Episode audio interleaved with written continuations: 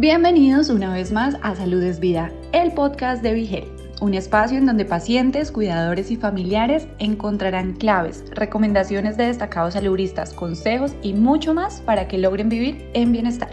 Silverio Pérez, reconocido humorista, escritor, orador motivacional, músico, entre muchas otras profesiones, es claro al afirmar que cuando un hombre se enferma de cáncer de próstata no se enferma solo.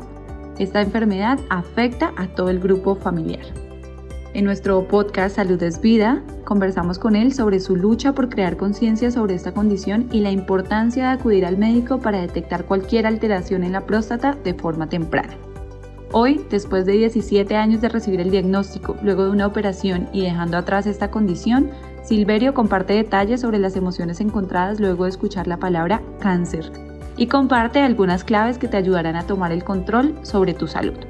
Reproduce tu podcast y conoce detalles de su proceso y únete a su llamado para que los hombres acudan de forma regular al urólogo como medida de prevención. Saludos amigos de B-Health, Lili García con ustedes en este programa especial en el mes de septiembre, mes en que buscamos crear conciencia acerca del cáncer de próstata. Y para eso tengo al que se ha convertido, como él mismo dice, en el niño símbolo del cáncer de próstata en Puerto Rico, gran amigo, ya tenía tantos deseos de sentarme a hablar contigo, Qué Silverio Pérez.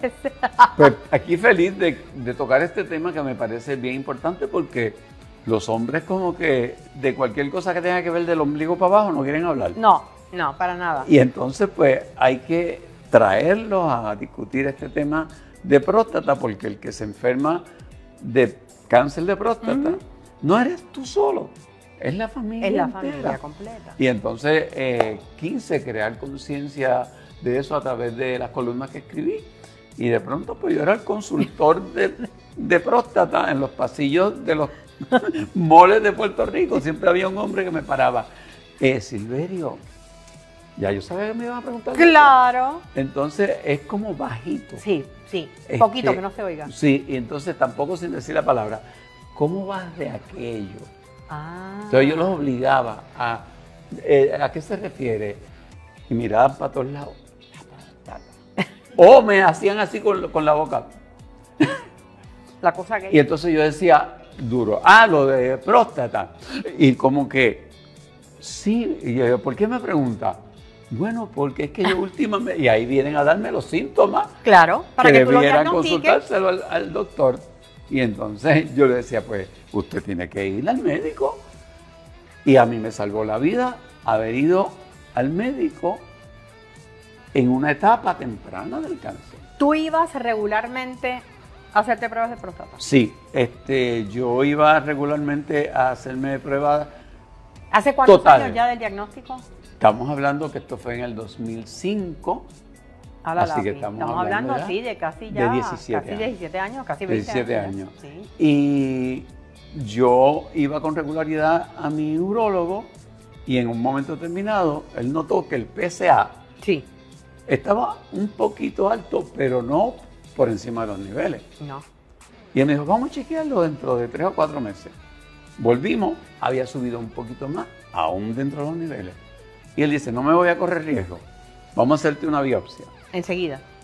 Manda a hacer una biopsia y salen células cancerosas, agresivas, que aún estaban encapsuladas dentro de la próstata. Por lo tanto, ah, había la oportunidad de una operación sin que eso saliera a órganos, órganos externos. Antes de entrar a hablar del procedimiento, ¿qué, tú pensaste en ese momento cuando te hablan de células cancerosas en la próstata? Pues mira, eh, uno entra como que en un estado de shock.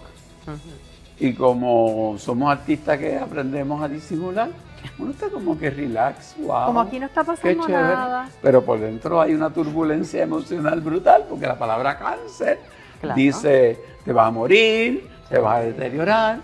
Pero ya para ese tiempo yo había leído muchas de las cosas que nos unen.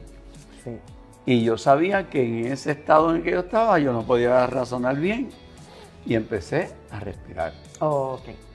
Empecé a tomar unas respiraciones y a tratar de conectar con el momento presente. ¿Y sabes lo que me conectó con el momento presente? Un cuadro de cajigas que estaba detrás del doctor. Un cuadro del piragüero. Te estás hablando del momento donde el doctor te hace el diagnóstico. y te conectas con el cuadro del bueno, que está no, detrás de él. En el momento en que él me lo dice, yo entro como que en shock y quedo en silencio. Y yo sé que él siguió hablando, pero yo no lo escuchaba. Tú sabes que eso es bien típico de pacientes eh, que son diagnosticados en ese momento. Por eso es que siempre se recomienda que vayan acompañados. Bueno, Porque eh, todos me dicen, yo cuando me dijeron a mi lado, yo dejé de escuchar. Yo sentí a mi lado una mano sudada y fría, que era la de Jessica, que estaba al lado mío, que sí estaba atendiéndolo a él, pero yo no. Pero tú no, tú te fuiste en, en alfa. En alfa. Y entonces, cuando empieza ese proceso de, de respiración, cuando estoy calmándome, es que yo conecto con el cuadro. Y entonces eso me trae al momento presente. Y yo no sé por dónde él iba. Yo sé. Tú empataste. Yo sé, que yo le dije, ¿qué tengo que hacer para que podamos bregar con esto? Claro. Y ahí él, él me dijo que habían tres opciones este, radiación, que había eh, una operación radical. Claro. Eh, de remover la próstata. Me explicó las distintas cosas y yo escogí la, operación radical. Tú sabes que yo en aquel momento, y creo que nunca te lo dije, pero yo eh, internamente te felicité por esa decisión. Porque la cantidad de hombres que escogen, y digo, los tratamientos de braquiterapia y de radioterapia funcionan pero que le temen tanto hacer la operación radical de removerse la próstata por todas las consecuencias que puede ser. Por dos cosas que tienen que ver con el machismo estúpido que vivimos en nuestra sociedad. Incontinencia urinaria y disfunción eréctil. Que, ambas se pueden resolver. Que claro. Este, el cáncer no. ¿Y qué tú prefieres exactamente? Pues nada, yo en aquel momento, Marcel, mi nieto, estaba en el proceso de utilizar pamper y eso, pues yo lo acompañé en ese proceso, yo también. Él se veía bonito, claro, yo no necesariamente. No, tú no tanto. Pero fue una decisión de la cual te alegras ahora. Total y absolutamente, además de que con el tronco de compañera que yo tengo, imagínate, este, lo conversamos y ella dice, a mí no me importa lo otro, este, a mí me importa que tú estés bien. Entonces, cuando uno se quita esa preocupación, lo otro regresa. Sí. Lo otro regresa. Pero mientras uno esté preocupado, no, va a regresar. No, no, no, porque sabemos que el estrés, digo, la mente es el órgano sexual más importante. Exactamente. Así que si tenemos esa mente clara. Los hombres deberían saber eso. Sí, deberían. y aparte de, la remoción, ¿hubo radioterapia? no, no, fue necesario. No. fue necesario y desde ese momento mi PCA está perfectamente bien. Pero este, yo no ceso de decirle a los hombres que tienen que ir al urólogo claro. y que tienen que salvar a la familia de ese proceso que fue muy angustioso para Jessica, para su familia, para mi familia, para mis para hijos. Todo. Claro. Así que hay que hacerlo. Ahora, ah, ¿hubo otros cambios en estilo de vida que añadiste a raíz del diagnóstico? Bueno, sí, porque la recuperación tardó como su año y pico. Este, uno empieza a valorar más la vida a valorar el hacer ejercicio, el alimentarse mejor y a darse cuenta que las relaciones son de los regalos más grandes que tenemos los seres humanos y que en muchas ocasiones no las valoramos.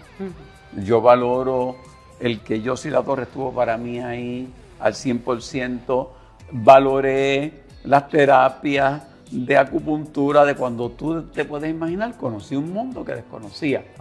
El de medicina alternativa. Exactamente. Yo gané con el proceso de enfrentarme al cáncer. Tú sabes que eh, hablándole por muchos años a grupos de pacientes, eh, siempre escucho que te dicen que yo soy un mejor ser humano ahora que antes de la enfermedad. Sin lugar a dudas.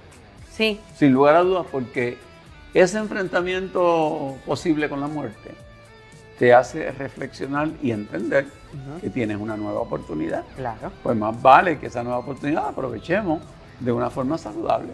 Ahora mismo mantener, eh, eh porque uno pensaría, ¿verdad?, que ya a nuestra edad eh, las cosas van bajando, las revoluciones, pero ni tú ni yo no nos detenemos. no tenemos intención. Y no tenemos intención de hacerlo. ¿Cómo mantienes el balance, Silvia? Para mí es bien importante las prioridades. Y entonces en el ámbito de las prioridades está la familia. Bien importante. El hacer ejercicio. El tener tiempo para viajar y para uno darse gustazo.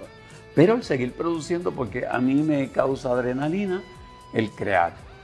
escribir un libro, el dar un curso, el dar una charla, el hacer este tipo de cosas. Pero la sabiduría que uno va ganando en la medida que va perdiendo en, eh, este, fuerza en los muslos y en la, espalda, uno va fortaleciendo acá arriba. Entonces empiezas a manejar. Hay mayor sabiduría. Hay mayor sabiduría y la lectura, eh, el conocer nuevas cosas, el aprender a meditar, el aprender a respirar. Pues a mí todo eso ha sido parte de lo que he ganado en, el proceso, eh, un proceso de diagnóstico de, cáncer de cualquier tipo siempre es como un proceso de pérdida. Eh, ¿Te dio coraje alguna vez? Hubo un momento en que yo pensé, ¿por qué a mí y a ciertos legisladores no? Pero no, inmediatamente lo desachaste. Sí, lo sacaste de No, no, no. Yo, lo necesitaba. No te quedaste ahí. No, no me quedé, ahí. Pasé la página inmediatamente. Sí, sí, yo lo necesitaba para aprender lo que tenía que aprender, que de otra forma no lo iba a aprender. No.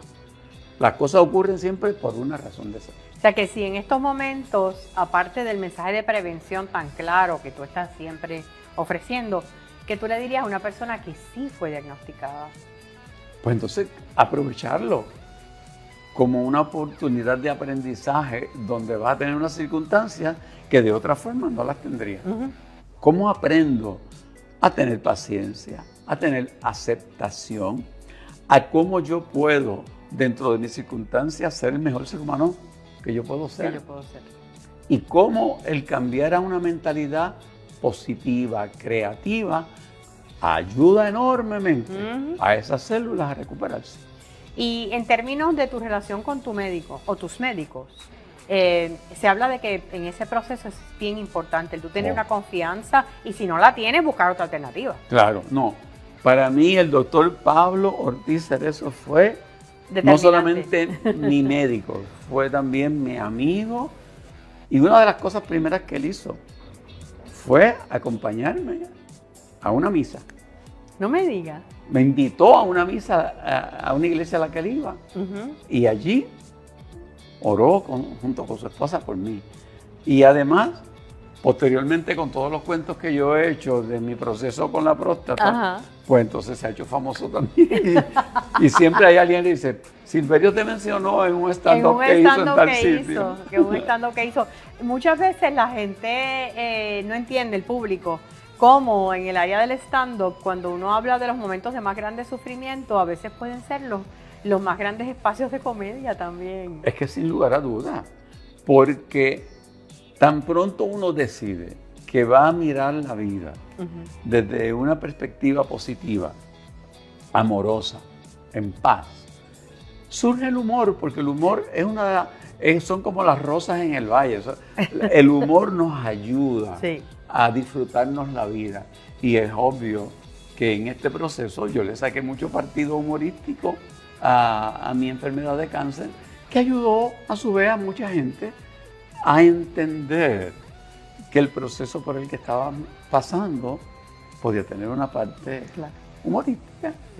Tú sabes que papi, él fallece a raíz de, metástasis por cáncer de próstata, porque cuando él lo diagnostican, él no quiso eh, removerse la próstata, se dio braquiterapia radioterapia, y ya 15 años más tarde le regresa y ya había metástasis. Claro, Pero recuerdo que cuando eh, alguien le preguntaba, no, y Tino, ¿y qué vas a hacer hoy? No sé qué, ah, tengo radioterapia. Era como, voy a jugar caballo. Eh, él siempre trataba el proceso sin drama.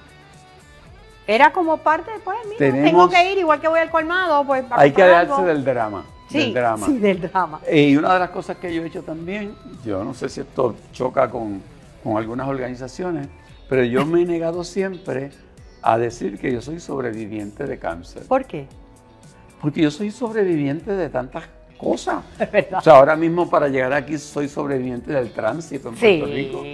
Ahora mismo somos sobrevivientes de que, mira, tenemos luz, no se ha ido. de que no se ha ido la luz. Entonces, ¿por, qué darle, ¿por qué darle al cáncer el poder? Ese poder.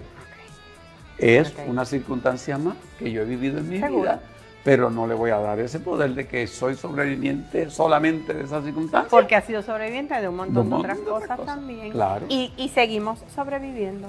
Y yo sé que vamos a seguir en salud Eh, gracias de verdad por compartir tu historia. Qué bueno. Y mucha salud y muchas actividades y muchos nuevos proyectos para ti. Claro que sí. Y ustedes como siempre, gracias por acompañarnos y será hasta la próxima. Si te gustó el contenido, no olvides seguirnos en tus redes sociales favoritas. Nos encuentras como Vigel PR. Todos los temas de interés para alcanzar tu bienestar hacen parte de Salud es Vida, el podcast de Vigel.